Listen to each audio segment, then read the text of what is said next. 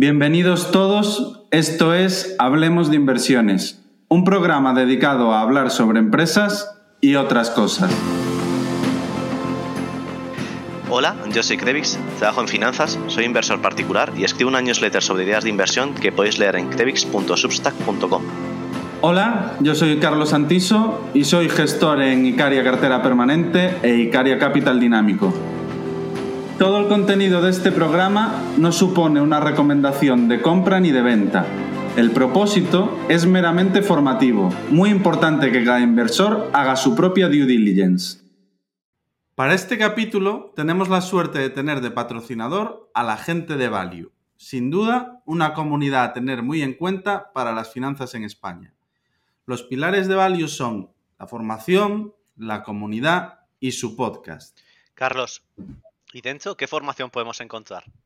Value se centra en cursos muy asequibles, en el entorno de los 40 euros de media, pero aportando mucho valor por medio de expertos en cada materia gestión del dinero, inversión, finanzas personales, ingresos, criptoactivos, DeFi, aspectos básicos en los que formarse que debería conocer todo el mundo. Pues suena muy interesante. ¿Actualmente hay alguna oferta? Así es, hay una oferta que engloba todo y es muy interesante. Por medio de una suscripción de 137 euros al año, tienes acceso a todos los cursos públicos, algunos exclusivos, sesiones en directo y mucho más. Además, suelen cuidar mucho a los suscritos a su newsletter, por lo que es importante estar suscrito para no perderse nada. Encontrarás más información en su web valio.app o también en su Twitter, en el cual son muy activos, que es arroba valio. Hola a todos, bienvenidos a un nuevo capítulo de Hablemos de Inversiones. En este capítulo vamos a ir con una de vuestras temáticas favoritas, que es Preguntas y respuestas. ¿Qué tal? ¿Cómo estás, Krevix? Muy bien, descansado. He estado una semana de vacaciones, así que con ganas de, volver al ruedo. A mí me pasa lo mismo. Tenemos además este programa que la verdad que suele ser bastante dinámico y se hace, se hace muy cómodo de grabar. Vamos, al, vamos a ello. Empezamos con la primera pregunta que nos la ha dejado Inversor Agresivo y nos pregunta, ¿en qué momento vais a decidiros a entrar en Tesla? Em, bueno, no, sé tú qué opinas sobre esto, Grevix. Eh, yo creo que pese a que ha mejorado bastante las métricas y la compañía ha cambiado bastante en los últimos dos años, sobre todo, de estar al borde de la quiebra a, consolidarse mucho más su, su negocio eh, principalmente de, coches y, está explotando otras vías también, eh, pero principalmente el negocio de coches, el apalancamiento operativo que está mostrando estos últimos trimestres cada vez es mejor, eh, pero yo sigo viendo una valoración muy exigente, así que de momento para mí es un no. Em, bueno, para mí es un poco lo que comenta Krevix, o sea, a mí me parece una compañía excelente el producto que tienen también me parece excelente y la opcionalidad de sus tecnologías también me parece tremendamente atractivo, pero bueno, pues la valoración sigue siendo, no sé, 70-80 veces beneficios, sigue siendo una valoración exigente y tienen que seguir cumpliendo como han estado haciendo estos años para que los números salgan. Entonces, ahora mismo el mercado, ese tipo de compañías, a poco que tengan cualquier duda, les penalizan mucho y no es el perfil de compañía en el que nos sintamos cómodos, la verdad. Nosotros necesitamos valoraciones a plazos más cortos, a tres o máximo cinco años. A diez años se nos hace más complicado. Dicho esto, mm, creo que tienen un producto brutal, difícilmente replicable por el momento.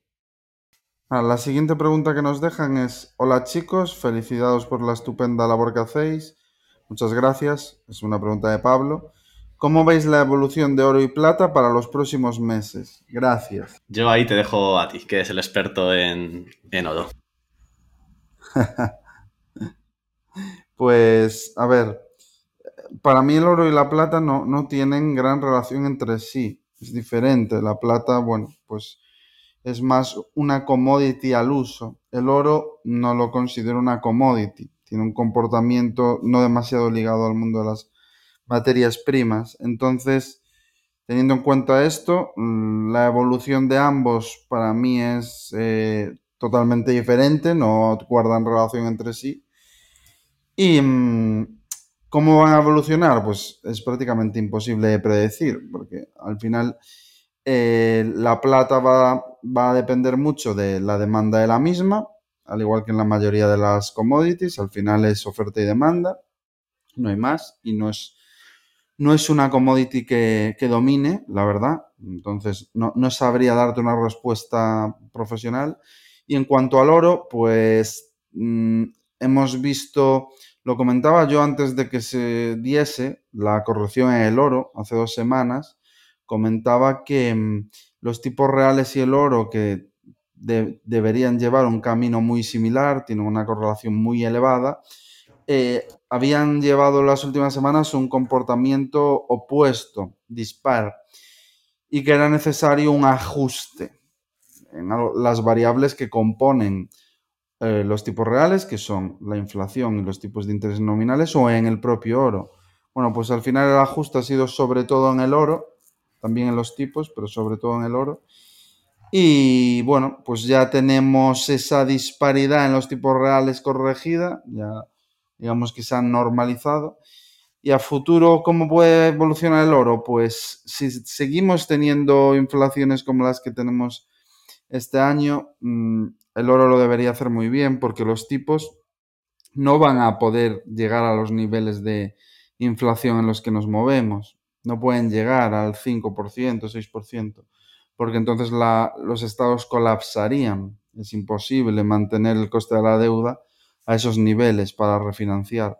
Entonces, mm, creo que la inflación siempre iría 3-4 pasos por delante de los tipos, lo cual es muy positivo para el oro, porque los tipos reales serían más negativos. Ahora bien, eh, estamos viendo el ralentizamiento de la economía desde muchos frentes y es por ello que, también vemos bastantes curvas.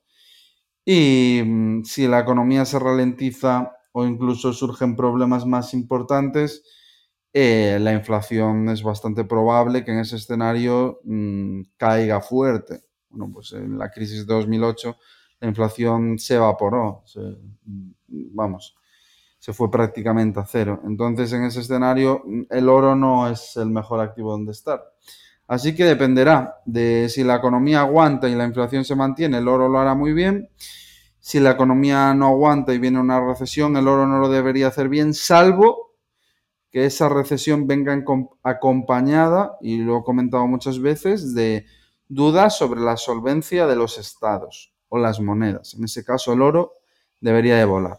Entonces, bueno, pues, dependiendo de los escenarios que se den, tenemos posibles caminos que son imposibles de predecir, porque las variables que dependen para darse uno u otro eh, son muy complicadas. Perfectamente explicado. Eh, siguiente pregunta. Em, ¿Encajaría Netflix en el holding de negocios que es Microsoft? ¿Pensáis que el CAPEX de Facebook pudiera estar sobredimensionado por querer adelantarse al cambio de consumo de imagen a vídeo, más datos, ampliando capacidad en servidores y su infraestructura inmobiliaria? Gracias. Nos la manda Javier García. Eh, pues si quieres eh, contestar toda la primera, Carlos, de si encajaría Netflix en el holding de negocios que es Microsoft. Muchas gracias a Javier, que, que es un tuitero con el que converso de vez en cuando y la verdad que, es una persona que merece la pena seguir. Em, yo creo que no, que no encajaría. ¿Por qué? Porque Microsoft ya es ahora mismo un entramado gigantesco con segmentos muy dispares. Tenemos el segmento de cloud, tenemos el segmento de soluciones corporativas, tenemos el segmento de gaming, tenemos mucho y mucho que abarcar y la verdad que ellos lo hacen muy bien. Meterse en una nueva variante, en una nueva pata, en un nuevo segmento, creo que les haría perder el foco y hacer las cosas quizás menos bien de lo que la están haciendo, que la verdad que es de las compañías que, que mejor se está comportando dentro de las grandes. Entonces, yo en un Netflix, mm, sinceramente, no lo veo. Lo veo más en, en un Apple. En un Apple, mm, al final, te compras eh, Netflix, tienes un contenido que aunque ahora mismo todo el mundo piense que el contenido en Netflix es una basura o demás, yo no puedo estar, no soy accionista de Netflix, pero no puedo estar más en desacuerdo. Yo diría que Netflix de las plataformas es la que más eh, Emmys ha ganado por series, también si no me equivoco algún Oscar se ha llevado, eh, tiene, tiene producciones de muchísima calidad, lo que pasa es que también tiene producciones que son puro entretenimiento porque es que Netflix te saca 10, eh, 12 nuevas series, películas por semana. Las otras igual te sacan una o dos. O sea, es que hablamos de un ritmo de, de nuevos desarrollos de contenido por 6 o por 7 la segunda. Entonces, yo creo que un Apple encaja porque Apple mm, está diversificando todo su mix de ingresos virando hacia el segmento de servicios para tener más ingresos recurrentes y todos sabemos lo sticky que son los, los servicios que vende Apple y incorporar valor como puede ser todo el catálogo de Netflix y toda la base de usuarios que es inmensa eh, en el ecosistema de Apple yo creo que puede aportar mucho para una suscripción más cara. Pero bueno, eh, tampoco creo que lo hagan porque Netflix al final es una compañía muy grande, Apple está centrada en muchas cosas y, no creo que suceda. Pero de, encajar en una, para mí, personalmente, Apple creo que es la que, la que mejor encaje tiene. No sé tú qué opinas, Krevix. Sí, bueno, Apple tiene su servicio también de, streaming. Sí. que es cierto que ha tenido menos éxito que, el resto. Le han metido también menos, menos ritmo que tanto Amazon Prime como, como bueno, como las otras, eh, Netflix, HBO y, demás, pues al final son las que más están en esta, en esta pelea constante. Eh, yo creo que Microsoft ya es un holding y con la última adquisición de Activision, si el regulador la aprueba ya, eh, si están poniendo la vista en una operación fuerte en el sector de gaming como para comprarse ahora eh, en caso de que pudiesen o intentasen hacerlo una compañía como, como Netflix, ¿no? Que es mucho más grande. Eh, pero bueno, yo creo que se ha echado mucho por tierra la labor de Netflix estos desde los anteriores resultados a estos. Ya lleva una, una tendencia muy negativa a lo que se lee la gente y demás. Eh, cuando siguen siendo los líderes, el churn sigue muy bajo.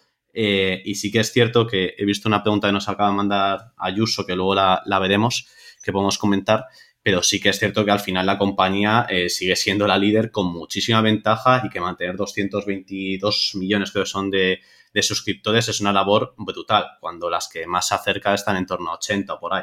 Entonces, pues bueno, eh, yo creo que cuando verán, sí que es cierto que vamos a ver un poco eh, compresión de los múltiplos de todo el sector en general, de cómo se están valorando también estas compañías, pero el un negocio con 222 millones de usuarios, de suscriptores, perdón, eh, joder, un negocio SaaS así de potente, pues hay que saber, hay que exprimirlo de otra forma, pero llegar a eso ya dice mucho el equipo directivo. Sí que es cierto, pues que bueno, las medidas que están diciendo de presionar el tema de las cuentas compartidas, todo el tema de, del freemium para ciertas eh, áreas geográficas, eh, pues bueno, eh, asustan a muchos inversores, pero yo creo que también es lógico en áreas geográficas donde penetras peor, como puede ser Sudamérica y con ARPUs menores, donde la apreciación del dólar les está haciendo tanto daño a sus divisas, pues sí que es, es, lógico que aparezca una versión también freemium eh, que el que quiera seguir pagando pueda hacerlo, pero el que quiera ver la Netflix con anuncios, eh, pues que pueda seguir haciéndolo. Y yo creo que si los anuncios que hacen los meten bastante bien tarjeteados en función de los datos de, que tienen de los usuarios, que tiene el algoritmo, pues creo que puede ser bastante interesante lo que puedan sacar. Eh, entonces, pues bueno, no creo que ni antes fuera una compañía por la que pagar un múltiplo mega exigente, pero ahora tampoco es, la nada, vamos, no, la gente lo está echando muy, muy por tierra. Eh, y bueno, en cuanto a la pregunta, porque me he enrollado un poco ya aprovechando, porque he leído muchas cosas estas semanas y, me ponían un poco los nervios eh, cómo la gente tirar por tierra una, una compañía en, en, cuestión de una semana por unos resultados trimestrales. Pero eh, yo creo que sí, en, caso de tener que encajar alguna, a lo mejor en Apple, que es la que más floja está por tema de contenido y, que menos se ha pegado en esta guerra, eh, sería en Apple, dentro de las grandes que podrían intentar comprar esto. Vamos, yo creo que no, está sobre la mesa tampoco eh, la venta. Eh, la otra pregunta que nos hacía era, ¿pensáis que el CAPEX de Facebook podría estar sobredimensionado por querer adelantarse al cambio de consumo de imagen a vídeo, ampliando capacidad en servidores y su infraestructura inmobiliaria? te dejo que respondas tú, que yo llevo tiempo sin actualizar Facebook. Bueno, el, CAPEX en principio, está, ellos lo han achacado mucho al todo el tema del metaverso y tal, que hay compañías como Snapchat, por ejemplo, que no les gusta nada eh, hablar del tema del metaverso, aunque sí que estén trabajando en ese, en ese ámbito. Eh, al final hay que meter mucho dinero tanto en servidores como en, trabajadores. Capital humano eh, ha crecido un, creo un 28%, creo que da la, plantilla de Facebook, hablo de memoria. pero que, oye, pues hay que ver al final que, hay que meter mucha pasta para ser los primeros y tener la plataforma donde eh, el resto vayan a trabajar. Eh, digamos, en, todo el tema del metaverso y demás. Y luego hay mucha parte de ese CAPEX también que va a ir metido en los primeros años para paliar eh, los problemas derivados de IDFA, de la normativa de privacidad de los anuncios de Apple, eh, que entonces, pues bueno, hay, que, hay que paliarla, hay que buscar parches, hay que buscar formas distintas de hacerlo. Entonces, pues bueno, hay, hay mucho dinero que va metido también ahí. Entonces, pues bueno, no es ni todo el CAP es para el metaverso como, como dice la gente, ni, ni, creo que haya, no sé, que hacerse aquí trampas al solitario tampoco.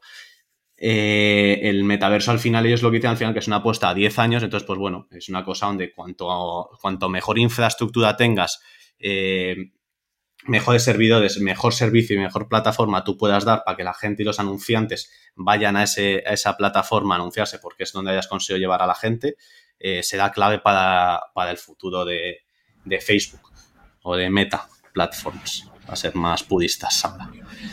Pues muy completa la respuesta. Vamos, bueno, ya que estábamos hablando de esto, vamos entonces a hilar con la, con, la pregunta que nos dejó nuestro amigo Ayuso, que está directamente relacionada. Eh, si vemos factible que Netflix elimina las cuentas compartidas sin impacto negativo en ventas. Em, yo personalmente no lo veo factible. O sea, impacto en ventas va a tener. Mm, lo que pasa es que, bueno, o sea, impacto va a tener en la en los usuarios. Lo que pasa es que lo que puedas ingresar a mayores, porque entiendo que el modelo que va a intentar defender Netflix, que tampoco la conozco en profundidad porque no es una compañía que tenga en cartera, pero entiendo que el modelo que va a intentar defender Netflix es cobrar un pequeño, una pequeña prima por esas cuentas extra de las eh, cuentas familiares que no residan en la misma vivienda, en la misma localización. Pues igual, yo que sé, 3, 4 euros. Em, yo creo que a nivel neto, el agregado de bajas que habrá, que estoy seguro que habrá bajas, más el extra de ventas que va a suponer esa prima, yo creo que en agregado será positivo, pero bueno, jugar a adivinar esto es, bastante complicado. Y no solo ese tema es el que está en cuestión, sino también el tema de pues un nuevo modelo complementario de Netflix con anuncios, mm, pues también puede canibalizar parte de, las cuentas premium que está por ver. Entonces, bueno, pues es muy difícil prever lo que va a suceder. Eh, sí que creo que Netflix se encuentra en un punto pues muy complicado que tiene que redefinir su negocio. Aún así, yo creo que la base de usuarios que tiene es inmensa, lo, que, lo cual le dota de una escala muy potente, que para mí es una ventaja con respecto a los demás. Una ventaja en contenido, saca muchísimo más contenido. Y para mí personalmente Netflix es el, imprescindible. Dentro, yo tengo todas, tengo Apple, tengo Amazon, tengo Disney, tengo, tengo todas, pero si tuviera que quedarme solo con una, me quedaría con Netflix, aunque es algo muy personal y, evidentemente el sesgo personal no es lo que debería influir a la hora de, de dar una opinión, pero yo creo que por contenido es, es indudable. Sí que es cierto que ahora mismo HBO con el tema de Warner y demás está teniendo una ventaja que es bastante atractiva, que es de poder ver las películas en un plazo de tiempo muy corto, es decir, pues Batman ya se puede ver ahora mismo en HBO y estaba en el cine hace poco más de un mes. Y, y, bueno, pues eso también son cosas que suman y desde luego que la competencia cada vez se está poniendo más dura, eso es una realidad. Entonces, bueno, pues creo que Netflix está en una posición muy buena, pero que, que vienen, que vienen momentos complicados que es un punto de inflexión para redefinir el, el modelo de negocio. Hmm. Yo en la totalmente de acuerdo. ¿eh? La verdad es que eh, lo has explicado muy bien. Bueno, al menos yo así lo, lo, entiendo también. Eh, sí que es cierto que ese prima que pagues a lo mejor por esas cuentas extras a mucha gente pues le, le, funcionará y valdrá la pena ese grupo de amigos que tienen la cuenta entre cuatro amigos y, a lo mejor pues te limitan la cuenta y dicen, oye, pues si pagas tres euros más, eh, pues al dividirlo entre los cuatro, pues como a vosotros os sale bien y a Netflix, pues bueno, está consiguiendo monetizar una cuenta que, no estaba monetizando anteriormente. ¿no? Entonces, pues bueno, eh, no es lo peor de todo si el incremento que hacen sobre esas cuentas compartidas no es muy grande. Eh, si, hombre, si hacen una cosa muy agresiva de directamente limitarlo o ser muy agresivos, pues como también quería hacer Spotify y, ha ido haciendo cosas con las IPs, pero luego al final la gente sigue compartiendo muchas cuentas pues bueno, es, difícil también hacerlo. En cuanto al tema del freemium que comentaba en la pregunta anterior también, eh, en principio esto está pensado, eh, como ellos han dicho en las, en las conference call, para ciertas geografías donde, donde les cuesta entrar o donde ven que pueden tener más impacto y que, el precio de la suscripción eh, les es más difícil de pagar. En principio esto no está pensado ni para Estados Unidos, donde tú ya tienes un montón de, usuarios premium, que es que no vas a conseguir nada haciendo el freemium y, para, ganar, para ganar a gente eh, que quiera simplemente acceder a tu contenido a cambio de anuncios, pues no, no te sale muy rentable. Está más pensado principalmente para zonas de, bajos ingresos. Más pensado para la zona de Sudamérica, eh, más pensado para ciertas zonas de Asia. Entonces, pues bueno, eh, al final es, la idea. yo también soy como tú, yo tengo todas, la verdad, pero sí que entiendo que en caso de que venga una recesión eh, la gente pues esté más apretada, pues al final una cosa que te puedes quitar muy fácilmente eh, son algunas de estas plataformas porque ya tienes otras.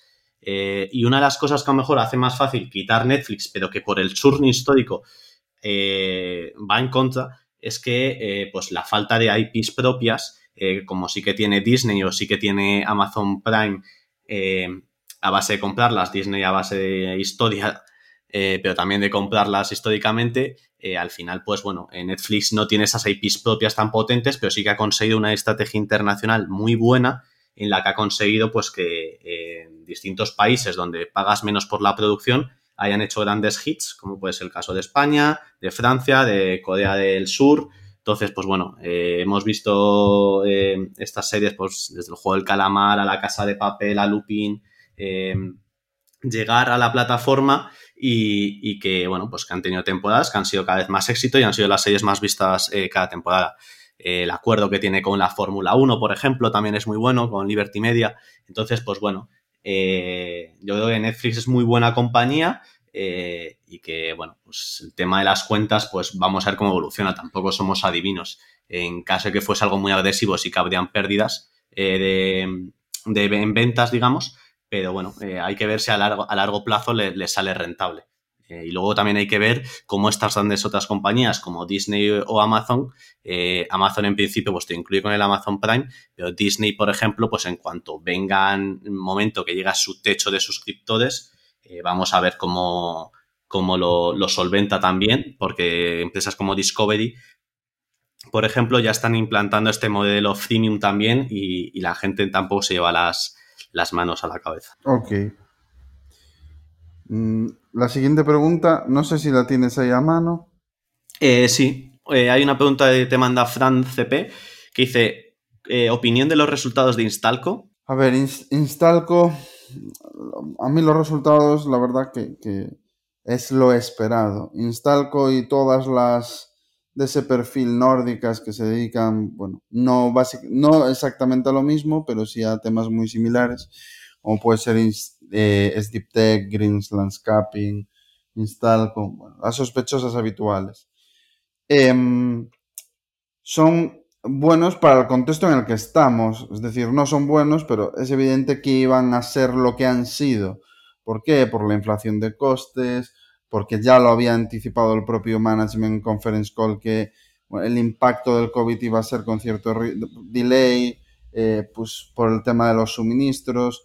No es el mejor momento para todas las actividades relacionadas con, con las compañías que adquiere Instalco y de la propia Instalco. Entonces, bueno, pues creo que era esperable em, un impacto en el modelo de negocio de estas compañías, ya no solo porque son compañías de crecimiento y el hecho de que suban los tipos eh, ya perjudica per se a estas compañías, sino porque por el tipo de negocio que tienen, pues está severamente impactado por el entorno macro en el que estamos. Entonces, bueno, pues en nuestro caso somos accionistas de Instalco y de Green Landscaping. Fuimos de Tech en su día, pero la vendimos, no sé, en torno a los 300 coronas suecas ya hace más de un año. Eh, si se vuelve a poner a buenos precios, que empieza a estarlo, podríamos volver a ser eh, accionistas de nuevo. Pero en el caso de las que mantuvimos, que son Instalco y Green Landscaping, porque estaban a precios más atractivos, em, las teníamos solo con un peso del 1,5, las redujimos considerablemente anticipando esas presiones inflacionarias que, bueno, que ya ellos mismos eh, veían, veían que se acercaban. Entonces, bueno, pues creo que, igual que lo que comentamos la semana pasada con Amazon, aunque no sean los mismos negocios, pero creo que son negocios que en el corto o medio plazo seguirán sufriendo por el entorno macro, pero que como tienen una posición fuerte en el mercado que operan, saldrán incluso reforzadas y podrán hacer eh, adquisiciones a, precio de derribo, lo cual es favorable para, para ellos. Pero bueno, pues eh, un poco... No es la compañía ideal para el entorno macro en el que estamos, la verdad. Perfecto. Venga, pues te lanzo la siguiente. Eh, ¿Cómo afecta la subida de tipos a los rates? Se supone que protegen de la inflación, pero al subir tipos sufre la financiación. Siempre me parece contradictorio aplicación a Rayman Healthcare, en particular en, Nueva Zelanda y Australia? La pregunta es de sí. Es, una muy buena pregunta. A mí siempre me sorprendió el consenso sobre mm, lo bueno que es el, real estate en entornos inflacionarios, porque bueno, el real estate es tremendamente amplio, o sea, tienes real estate residencial, tienes hoteles, tienes logístico, tienes industrial, o sea, tienes de todo tipo. Luego tienes los home, builders, que son los que, bueno, los que ya realmente hacen la construcción para posteriormente vender, que no es real estate per se, pero está relacionado con el mercado inmobiliario. Los que están más cercanos con la venta, que son los home builders, eh, les perjudica mm, de forma notable la subida de tipos porque se encarece la financiación, se encarecen las hipotecas, entonces es más, menos accesible y al encarecerse y ser menos accesible, pues la demanda previsiblemente sufrirá. Entonces, por un lado, para mí no, no es el entorno apropiado para los, los constructores, los propios constructores de vivienda. Luego, ya si nos metemos en el real estate puro, eh, bueno, pues el residencial en entornos inflacionarios, siempre que la inflación sea contenida, puede hacerlo bien. Y luego los más ligados a temas industriales, que son los que suelen tener eh, contratos que se llaman, se denominan triple net lease, son contratos que suelen llevar los ingresos fijados y es difícil repercutir la propia inflación. Entonces, Cuanto a menos plazo sean los contratos de alquiler, los leasing y demás, cuando sea más repercutible en el corto plazo, como es el caso de, por ejemplo, los hoteles, que como son tarifas diarias, puedes variar los precios con muchísima flexibilidad. Cuanto mayor sea la flexibilidad, más sencillo es repercutir la inflación. Y cuanto menor sea la flexibilidad en real estate, más complicado es repercutir la inflación. Entonces, no necesariamente todos los activos inmobiliarios lo van a hacer bien en un entorno inflacionario.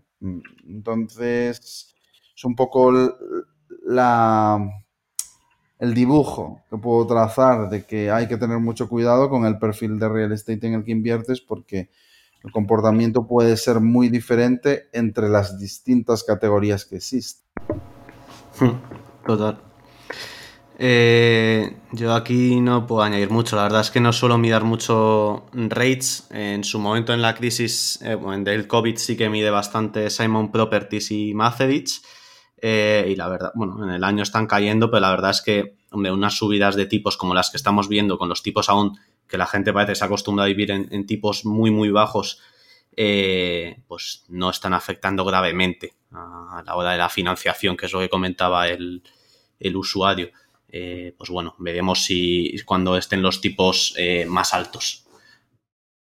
Eh, otra pregunta que tenía por aquí, a ver, me preguntaba un, un, seguidor de Twitter que veíamos mejor a medio largo plazo para jugar el gas, si colar LNG o Quistos.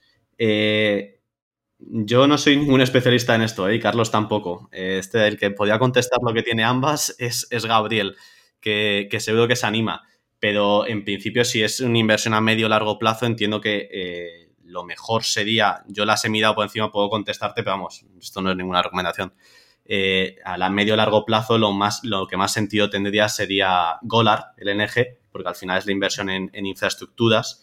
Eh, y a corto plazo sería más Quistos por el, por el precio del gas. Es una oportunidad más temporal, o así lo veo yo. pero vamos, lo, dicho, lo mejor aquí sería que, Gabriel o Ayuso o, la gente de Momentum, que también se las conoce muy bien, te contestasen a, esta pregunta. Sí, sin duda. Poco que aportar al, respecto. Eh, dejan aquí una pregunta, el usuario Let's Go. ¿Cuál es vuestra opinión de invertir en empresas japonesas? Veo valoraciones muy atractivas en empresas de calidad y oportunidad con la devaluación del yen frente al euro. No sé, Krevi, si tú quieres comentar algo sobre este tema. Yo no soy muy fan de invertir en empresas japonesas, principalmente por el management. Y suena cliché, pero es que es así. Sí que hemos visto en el caso de Nintendo como el management ha empezado a tomar algunas eh, medidas un poco más occidentales, podemos decir, pero en general las empresas japonesas han estado cotizando siempre muy, muy, muy baratas, incluso siendo de calidad. Eh, son empresas dominadas principalmente por las familias, donde las familias tienen bastante stake y que las decisiones que toman en cuanto a capital allocation son bastante malas para el accionista. Entonces, pues bueno, eh, no sé tú, Carlos, qué quieres añadir a tu em, experiencia. Mm, a ver, yo de compañías japonesas tampoco soy experto. Invertí en su momento hasta hace nada en Nintendo que mm, decidimos reducir bastante cerca de máximos. La verdad que lo hizo muy bien en este año y mm, decidimos reducir en favor de incrementar nuestra posición en Embracer que estaba fuertemente penalizada, estaba las 60 con unas suecas. Entonces, conozco Nintendo y alguna compañía más. Sí que creo que está muy mm, muy despreciado ahora mismo la inversión en empresas japonesas, fruto de que, bueno, en los últimos 30 años la bolsa japonesa prácticamente no ha hecho nada. Pero, bueno, a unas valoraciones atractivas y demás, yo creo que Japón es una economía fuerte que a futuro, sinceramente, si encuentro compañías que parecen interesantes, con fuertes barreras de entrada, bueno, el perfil de compañía que nos gusta a nosotros, yo no tengo ningún problema en invertir. Además, como comenta el propio usuario, a mí me gusta mucho mm, tener exposición al yen. No porque considere que hay una oportunidad ahora mismo, porque valorar una oportunidad en divisas debe ser de, lo más complejo que existe por todas las interrelaciones macroeconómicas que hay para, eh, para valorar si es una oportunidad o no, sino porque es una, una divisa, una moneda refugio que en momentos de estrés pues se comporta muy bien y yo siempre valoro ese perfil de, activo. Entonces, por mi parte, si surge alguna compañía que parece interesante, no tengo ningún problema en, invertir en Japón. Pregunta por aquí Camacho, ¿qué pensáis que van a hacer ahora todas las empresas que pagaban unas altas stock options como salarios, cuando estaban las acciones mucho más arriba? ¿Cómo van a retener a su personal si ahora les pagan mucho menos?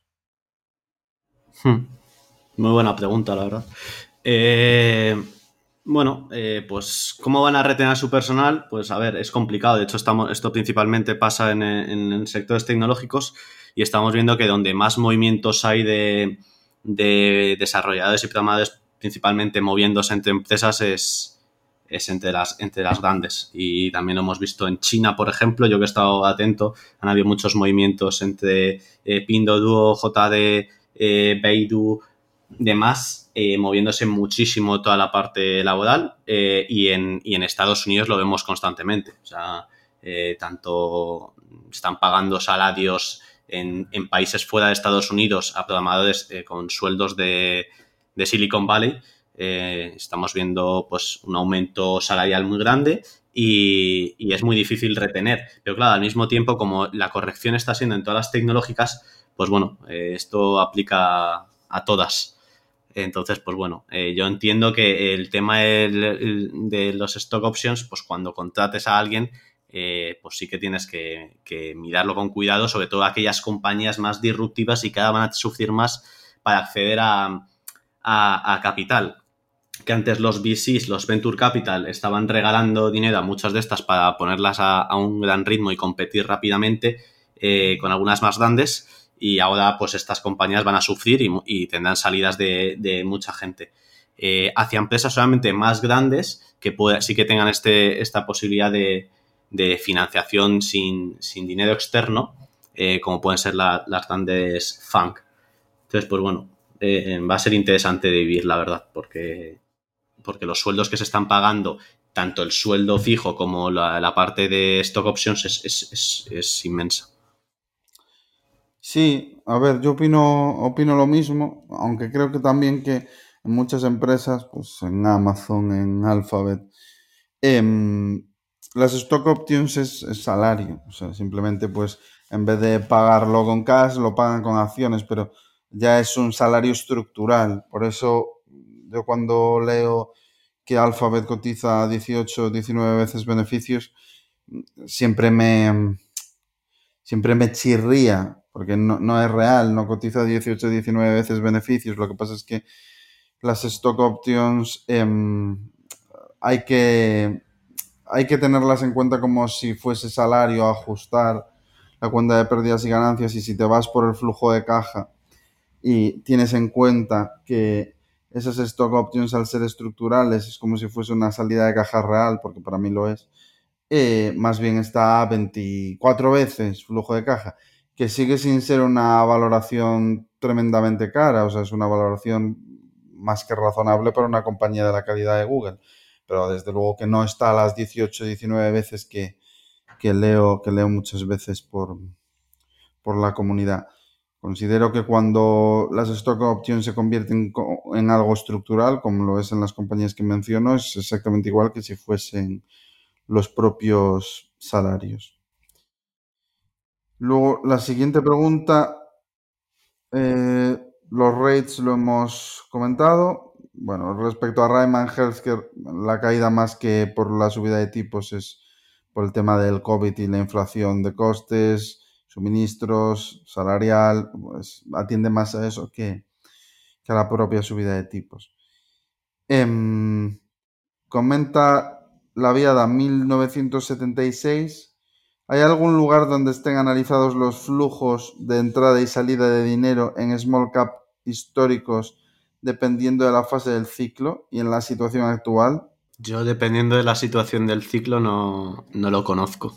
Uh, supongo se podrá hablar solamente algunos eh, research hechos, pero no, no lo conozco. Sí que es verdad que las small caps están a, unos valores bastante de derribo, la mayoría, y están cotizando bastante barata respecto a, a la media histórica y, y, sobre todo al múltiplo al que está el S&P, pero bueno, eh, no, no, conozco no conozco el lugar. Eh, pues poder se puede, lo que pasa es que no con un histórico tremendamente extenso, mismo el propio Reuters, que es lo que yo utilizo en vez de Bloomberg, tiene una función para ver los flujos a nivel mundial, donde se están moviendo y demás, entonces se puede. Pero, pero bueno, en función del ciclo y demás, al final yo aquí aplicaría el sentido común. En momentos de más risk on, de más demanda por, por el riesgo, apetito por el riesgo, las small caps lo van a hacer muchísimo mejor. Y en momentos más de risk off, de que la gente huye del riesgo de renta variable, las small caps lo, lo harán peor.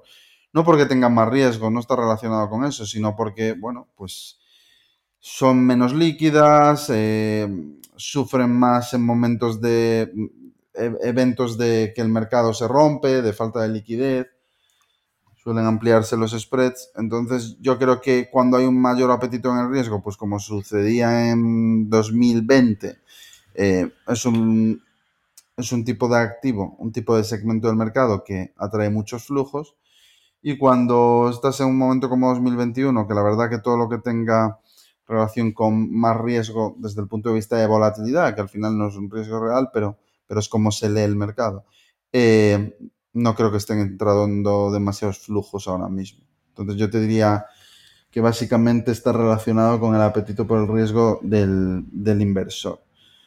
Salvo que estés en una crisis más puramente sectorial, que aunque las tecnológicas son las compañías que más están sufriendo, no creo que sea el caso, porque tú tienes un Adidas que no es tecnológica cayendo un 30%, tienes un Games Workshop que no es tecnológica cayendo más de un 30%, o sea, para mí no está siendo, no está siendo un mercado bajista, crisis, como le quieras llamar, eh, sectorial.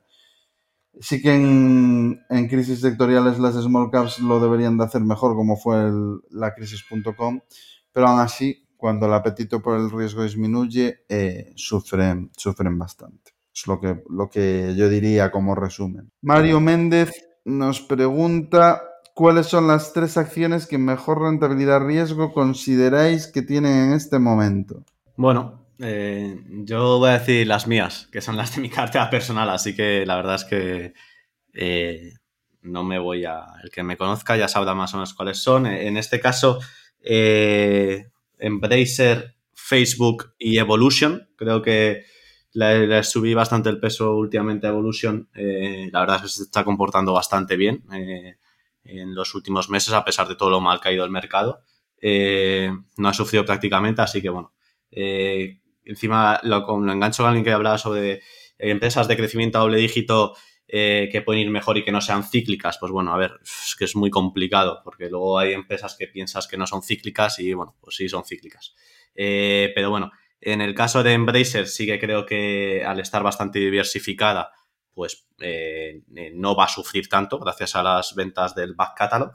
en la parte de Evolution creo que es un sector que sigue creciendo, es cierto que se puede ver una una caída en los presupuestos de los operadores de servicios de juegos, de, los casinos, eh, tanto online como, como físicos, en la parte de publicidad sobre todo, y que esto pues te, al final te está afectando a que haya menos ventas, pero en general eh, debería ir con los usuarios que hay actualmente y al final viendo que es un, es un, servicio que, que, está funcionando muy bien, el tema de software para este tipo de, de, de, compañías, de operadores de casinos, eh, que están funcionando muy bien y la verdad es que los resultados están siendo espectaculares.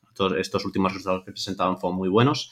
Eh, y Facebook, eh, que creo que es una compañía que, que normalmente he hecho dinero siempre que ha caído y que creo que esta vez el mercado se ha pasado también y, creo que lo hará bien. Es cierto que tiene pues, que solventar problemas con el tema de IDFA y, y, todo el tema que afecta a los anuncios, ¿no? Al ROI por los anuncios que, haces, que es tu principal negocio.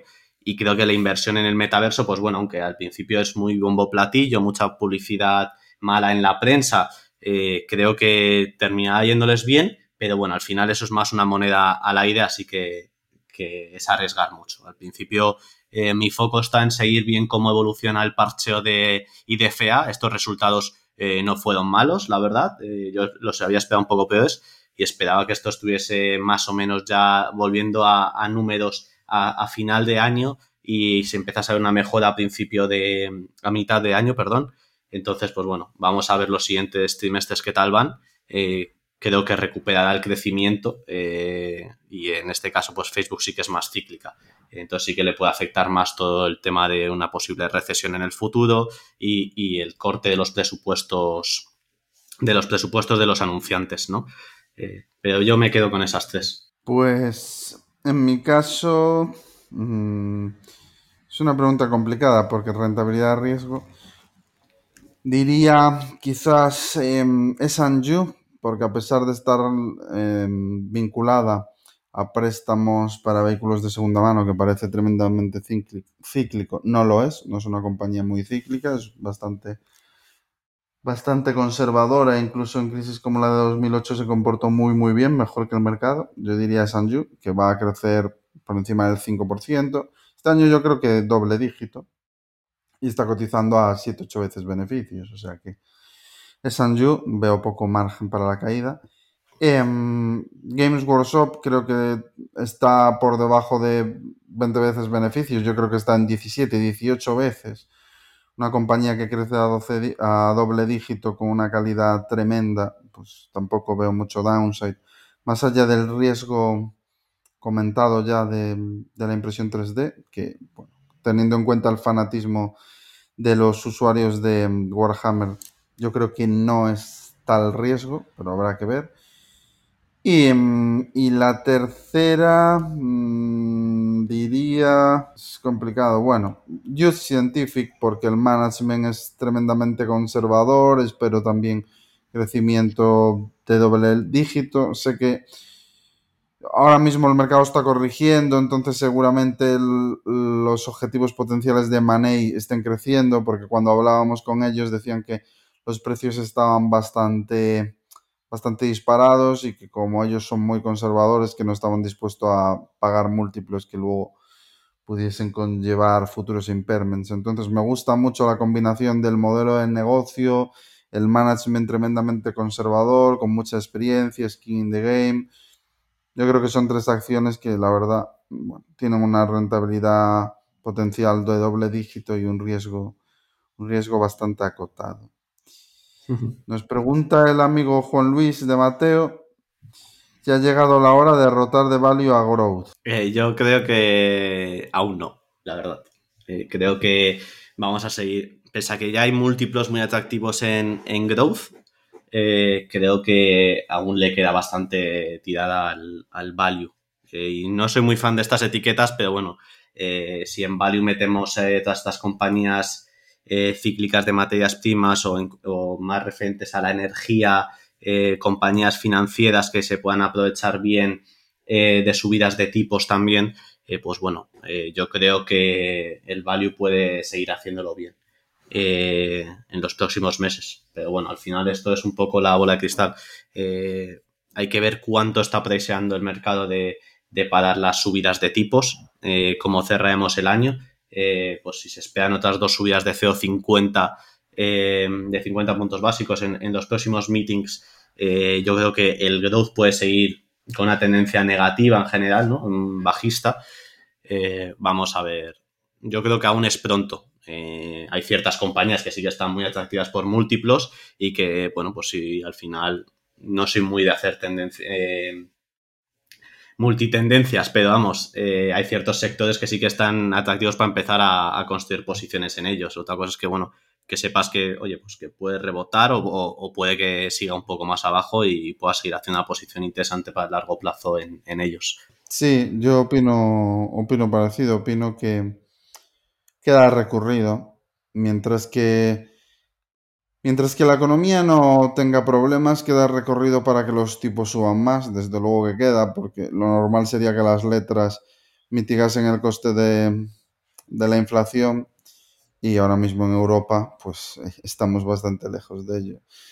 Y en Estados Unidos, bueno, están menos lejos, pero tampoco están ahí. Entonces creo que hay margen para más subidas de tipos, con lo cual mm, crecimiento seguiría sufriendo. Es cierto que ya se encuentran eh, múltiplos bastante interesantes, pero siguen sin ser la oportunidad del siglo y, bueno, pues las crisis por lo que se caracterizan es por dejar precios de derribo. Entonces, en base a esto, yo diría que aún hay margen para, para que sigamos viendo caídas y que se vean esos múltiplos de, de derribo. Sí, yo por añadir sobre eso, sí que es cierto, tenemos aún temas pendientes, digamos, eh, en el mundo siempre están pasando muchas cosas, ¿no? Pero seguimos viendo, por ejemplo, en China eh, la política de cero COVID, eh, cómo está afectando a, los fabricantes, vamos, a, la gran fábrica del mundo que, es China, y que como esto en los siguientes cursos va a seguir impactando en, las empresas norteamericanas y europeas principalmente. va a ser más, seguir siendo más inflación vamos a ver si estas subidas en Estados Unidos han empezado, en Europa aún no, eh, cómo las llevan. vamos a ver también cómo gestiona Europa todo, todo el tema de, del trigo por la guerra de, Ucrania y Rusia. vamos a ver porque esto tiene impactos también durante los próximos meses y, años que pueda ser peligroso para, para varias partes tanto de Asia como de Europa. Y, vamos a ver, porque Europa tiene una difícil tarea, eh, Lagarde en este caso, de con las subidas de tipos, que la gente, bueno, pues le pide la subida, pero al final hay que tener en cuenta que, Europa no es Estados Unidos, ¿no? Que Europa es una Europa a dos velocidades con, países muy distintos dentro de, ella y que una subida de tipos pues puede reventar ciertas economías y tampoco estás buscando eso en este momento. Entonces, pues bueno, es muy complicado. Yo creo que la FED en este momento lo tiene más sencillo, la forma de actuar, y creo que está haciéndolo correctamente, sin 50 puntos básicos, 50 posiblemente los siguientes y otros 50, eh, sin alarmar al mercado eh, con la subida de 75 puntos básicos, eh, pero tampoco siendo muy laxo con subidas de 25 puntos básicos. Entonces, pues bueno, es una situación difícil, pero yo creo que al final, hasta que no veamos un poco que se aclare todo el tema de Rusia, Ucrania, el tema de China, los problemas que hay con el shipping en los puertos chinos, pues bueno, al final yo creo que no es el momento de, dar volantazo y de, derrotar la cartera a growth. A lo mejor sí que hay ciertas compañías, como comentaba antes, que, se pueden empezar a hacer posiciones, pero, pero nada, nada de una forma drástica, yo creo, vamos, que yo creo que esto le queda un poco de recorrido Pues sí, sí, sí. No sé si queda alguna, alguna pregunta mm, mm, que se mm. nos haya pasado. Yo creo que no. A ver. No, en principio creo que no, que no hay ninguna. Vale, pues si no hay ninguna más, entonces lo dejamos aquí hasta la semana que viene.